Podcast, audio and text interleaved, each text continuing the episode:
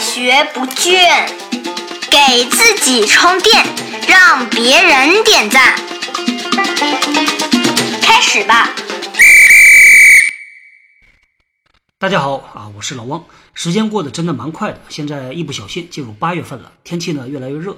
这个天一热之后啊，人的耐心就会降低，脾气呢就会升高。一不小心呢，在工作里边可能就和同事啊、和朋友啊、客户啊有一些口角。那老王今天呢，想和大家来聊一聊，在用邮件的时候啊，有哪些事儿需要注意的，尽量避免。其中就包括了这个，如果您有情绪啊。情绪不太爽，或者是有委屈，或者是挺生气的，用邮件的时候尽量要注意什么？老王以前呢有一位同事，他呢是负责一点事儿的，他手里就相当于有着一些资源，那别的部门呢会找他过来去帮忙，所以呢他就定了一个规矩，说什么情况下我会帮忙，什么情况下你要往后排。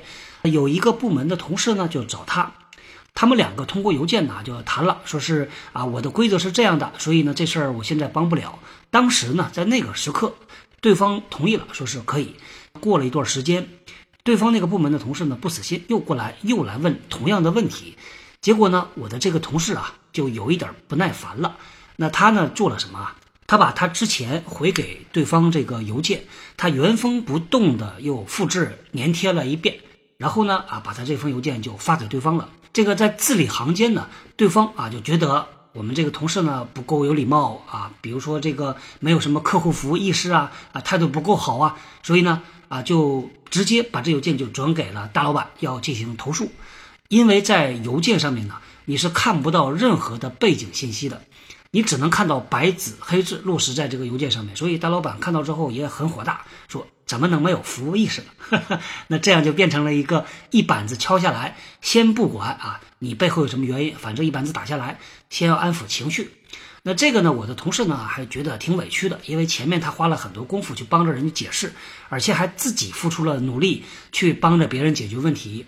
所以你看到呢，很多时候啊，其实委屈啊、愤怒啊是发生在这个邮件之外的。在邮件里边压根就体现不出来。当你觉得有了情绪的时候，老王的建议呢是这样啊，不要马上坐下来开始写邮件。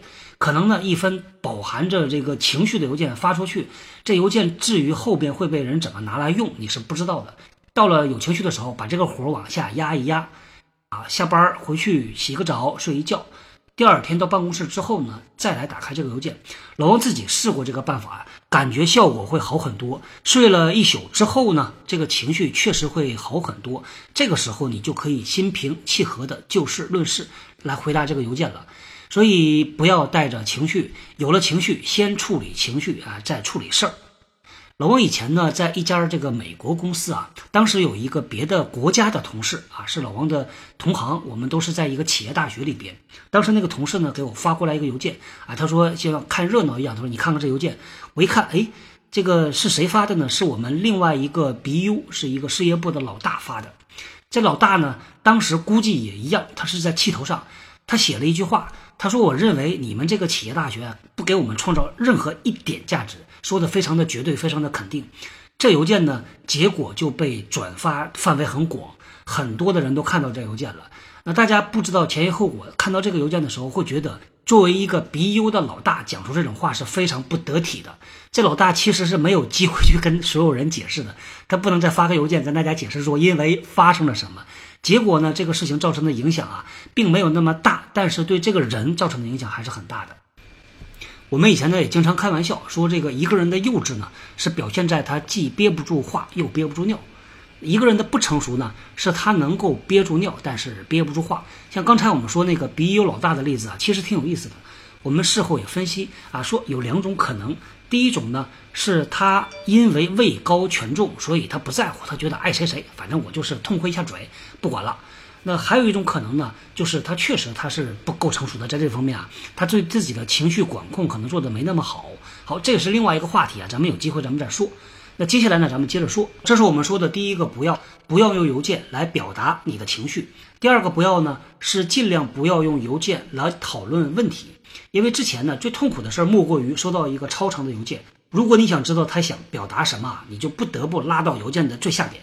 倒着从下面一行一行的看上去，看完之后像读小说一样的，你才知道到底他这个发生了什么事儿。有的时候呢，参与讨论的人因为是出在世界各地的啊，或者是全国各地的，也没办法，不得不用这种邮件的方式啊。那如果可能，老王的建议是，您敲一个电话会议啊。让大家所有的人在会议里边畅所欲言，然后专门找一个人把这个会议结论记下来。那如果又实在没办法，一定要邮件记怎么办呢？最好有人能够自告奋勇的在每一个阶段性的讨论之后加一个小总结。因为之前呢，我收到过类似的邮件，我觉得非常非常好。别人发过来邮件之后呢，他会自己把这事儿总结一下，他会写一个背景是什么，我们的结论是啥，我需要你的意见是啥。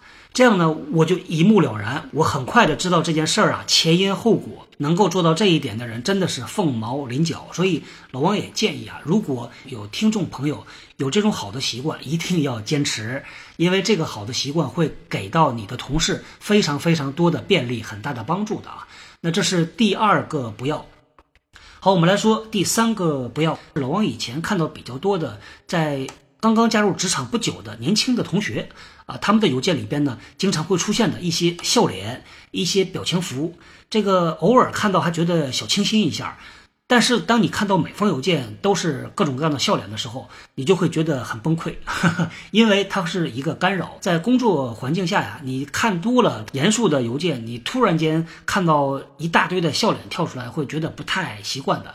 这个没有好坏标准之分呐，这有一个入乡随俗的问题。别人通过你的邮件啊，他会判断你这个人是不是成熟啊，是不是靠谱啊，是不是啰嗦呀，思路是不是清楚啊。所以呢，如果这个表情符没有那么强的作用，那我建议你就不要写那么多。最后再说一个，不要公和私尽量要分开，不要公私混在一起。我们有的时候呢，也会用工作的邮箱来发一些。私人的邮件，尤其是一些搞笑的段子啊，尤其是一些给自己女朋友什么下班约会几点钟啊。以前呢，在微信没有普及的时候啊，我的感觉呢，是我看到很多很多这样的邮件，甚至呢，有的部门、有的团队里边有一些这样的段子手啊，他没事他就转一两个邮件出来活跃一下气氛，感觉是不错的。但是呢，大家要知道啊，这个我们是在工作时间用着公司提供的设备，在发工作无关的内容。如果公司不追究你的话，那没问题；如果追究，这就是个事儿。有的公司呢会明令禁止，会写一些规章制度出来；有的呢不会写。但是从道理上来讲，其实还是禁止的。而且呢，其实对于很多很多公司来说啊，他们的邮件是能够长期备份的。每隔半个月、每隔一个月，IT 部门就会拿着一大块硬盘，五百个 G 去备份去了。也就是他的邮件是从来不删的。任何邮件如果想拉出来的话，分分秒秒就可以拉得出来。